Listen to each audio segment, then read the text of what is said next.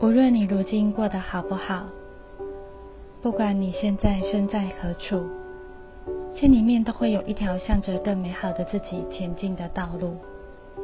而这一段历程，我们称之为疗愈。欢迎收听灵气灵不灵，欢迎和台湾灵气推广协会的助战灵气师们一起疗愈漫步。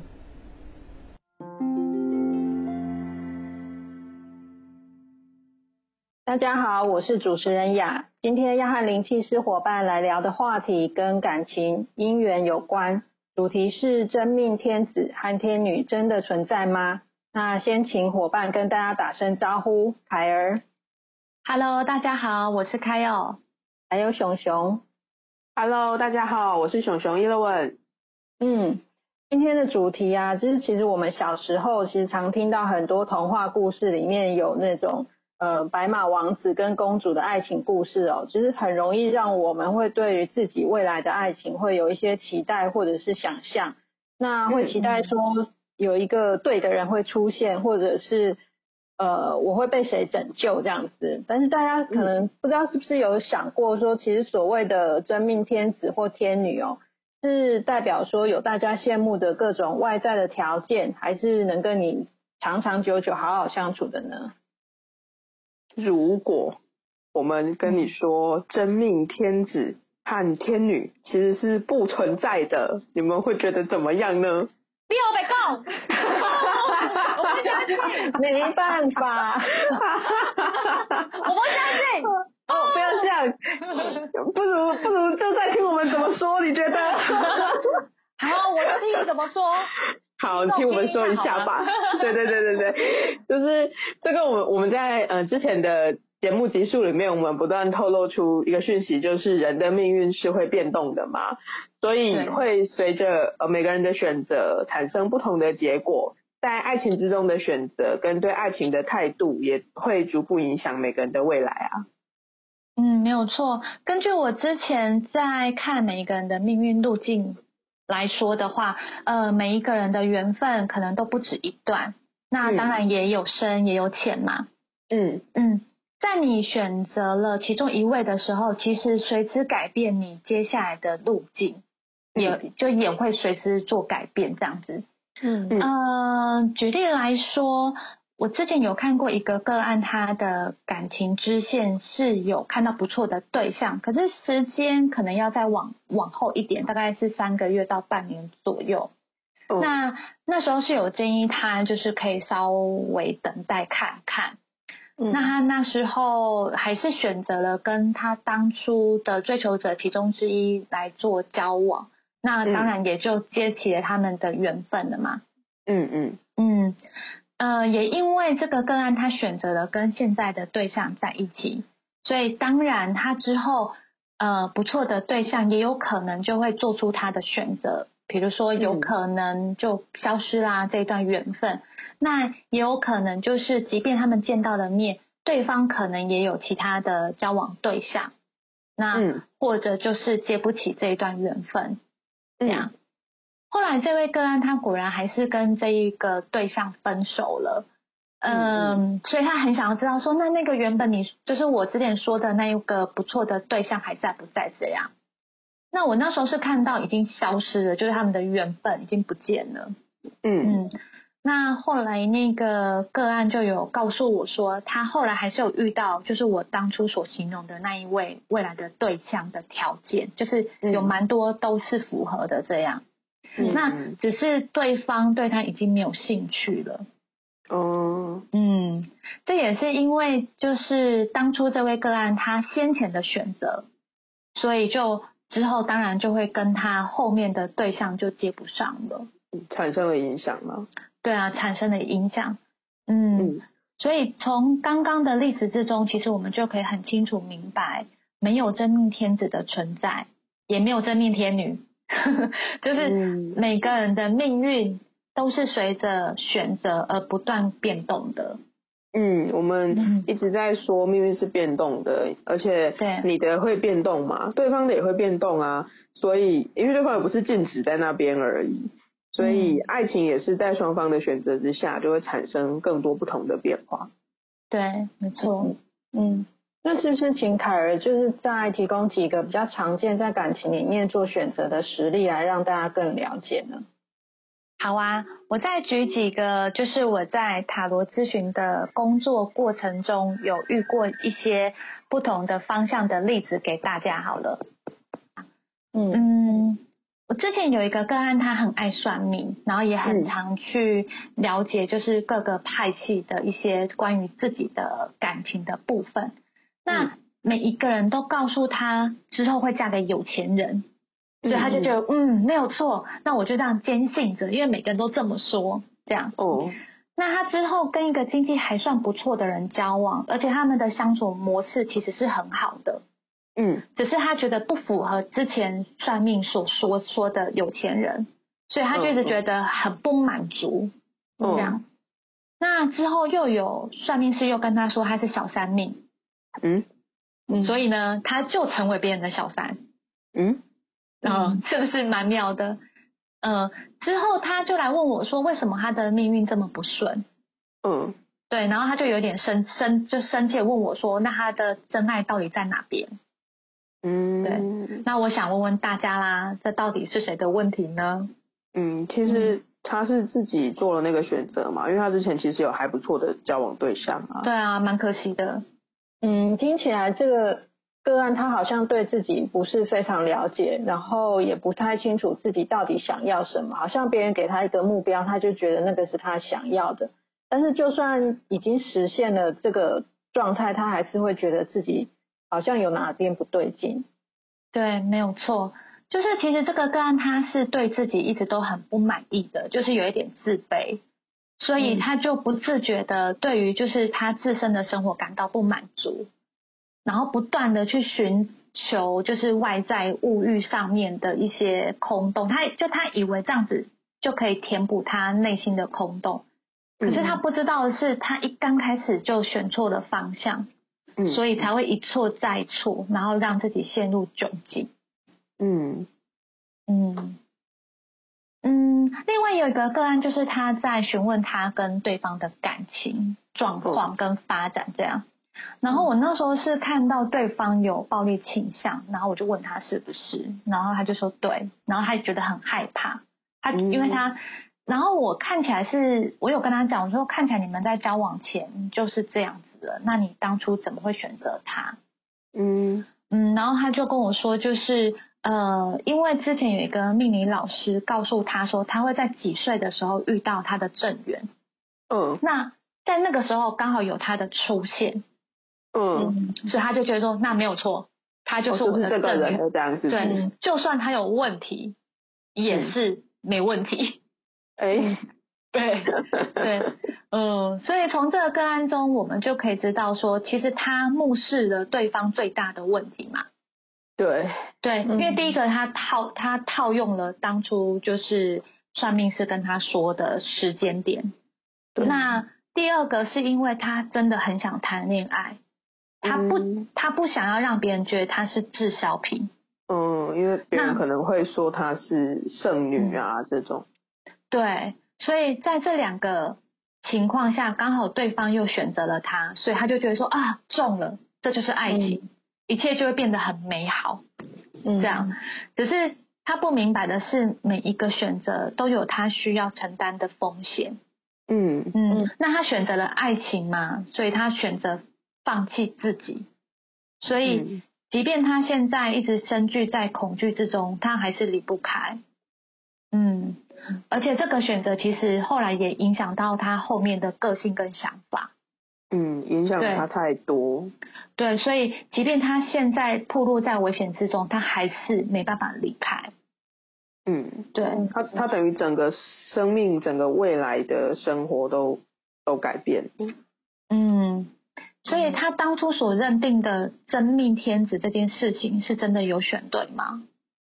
嗯，对啊，你看他的选择，从被命老师讲的那个年纪，然后再来就是一定要结婚的这这个世俗的眼光，这样子捆绑住，然后后来他就完全牺牲了自己应该要在关系里面有基本的互相尊重的这件事情，所以反而陷入这个有点恶性循环的这个暴力之中，这样子。嗯对，然后逐渐的影响自己接下来的人生。还有个案就是告诉我，他不明白为什么他的对象追求前后不一，就是追求的时候很热情啊，他交往后之后就整个你知道，就整个你知道完全不一样，完全不一样，不理不睬这样子，就是你也没有太关心他这样，然后他不他不理解为什么会这样。那我那时候问他说：“你当初答应的原因是为什么？”嗯，个案他告诉我说：“嗯，因为她的男友现在生活上面有一些状况，那她觉得她可以帮得上忙，嗯，所以她就觉得说那就跟他交往这样。可是她没有意料到说，她自从跟他交往之后，她的整个人生就变得很像人间炼狱，很可怕。”嗯，你是说那女生她的生活就发生了很就是严重的变化？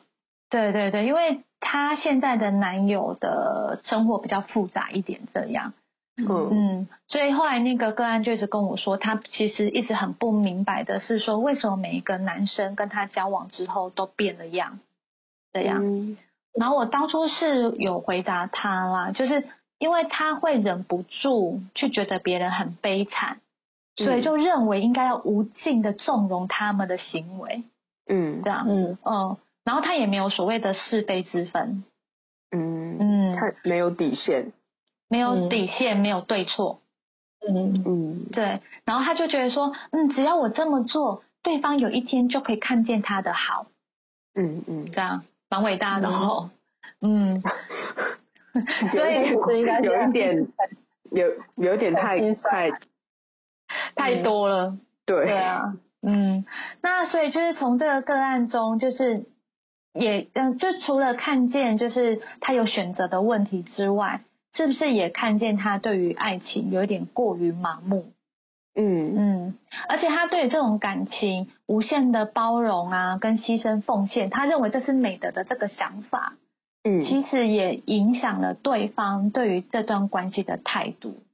嗯，因为他他等于说他有释放那个讯息，就是对方可以可以没有底线的一一直跟他要嘛。对，嗯，对啊，因为你如果一直觉得自己可以改变或者是感化对方，然后用这个不断的来说服自己，那你当然就只能越来越往后退啊。对，嗯，再来就是有个个案，他呃，凡是。自己说的算，就是任何事情他都以自己为主这样子。可是他又是一个极度没有安全感的人，嗯，所以，嗯嗯嗯，极度没有安全感，对，极度哦，就是非常的 紧迫。要的话要要说三次嘛，就是这么这么强烈的没有安全感的控制欲很强吗？对对对，控制欲很很强这样子，然后也是紧迫盯人那一种。所以，所以他交往中的人，其实他们都有一种喘不过气的感觉。嗯嗯。然后那时候就问我说：“为什么他到现在为止都没有一个可以稳稳定交往的人？都时间都短短的这样。”然后我那时候就有很老实的跟他讲说：“看起来他后面的感情也都短短的。”嗯。所以他当然那时候听的就不是很舒服嘛，所以他就跟我说。没有哦，我之前有一个命理老师，他有跟我说，他今年年初的时候就会有正缘了。嗯，这样，就他到目前为止，其实已经换了三个对对象了。哇，那也蛮厉害的。对啊，其实他选择性其实还是到现在都还是蛮多的嘛。嗯，那我那时候是看到，就是其实他在选择都是以外在条件为主。嗯嗯，就是。他有设了几个条件，这样，那所以当然就他也没有想要去好好的去认识对方，嗯。嗯，再来最重要是他不愿意改变自己在感情中的态度，就是很紧迫盯人这样子，对，很紧迫盯人，然后也没有想要去关心别人的想法跟意义，因为他就是凡事就是自己说的算嘛，嗯嗯。嗯，对，所以有想法其实真的很难，就是有一个。稳定的关系，因为你你要对方无止境的配合你这样子，对，没错，嗯嗯，那再来也有就是呃，蛮多个案，其实我们都会听得到嘛，就是说为什么我都没有对象？哦，很多很多，常常听到。对我什么时候才可以脱单？这样。嗯嗯。那我这有个个案，我印象还蛮深刻的是，我那时候就有问他说：“那你在对于谈感情这部分，想要谈恋爱这部分，你有做些什么努力吗？”嗯嗯。然后他就跟我说没有。嗯。可是他也不想。嗯。哦，然后我想说，哦，什么意思？不太懂。嗯。对。嗯嗯。因为他相信。真命天子或者是真命天女，有一天就会出现在他面前，突然出现这样，突然出现，然后就跟他搭搭上，这样，搭上线这样子。那呃，这个个案他除了在工作之外，他没有认识人的机会，主要他也不想啊。那平常跟人之间也不爱互动，嗯，零社交这样子。零社交，然后外表仪容，其实他也不是那么的在意，对自己这部分比较不修边幅。对，比较不修边幅，所以在这个个案，他坚持不做任何的努力下，就可以让爱情从天而降。这个想法，我觉得老老实说啦，就是真的还蛮难从在现实生活中可以实现他的粉红泡泡。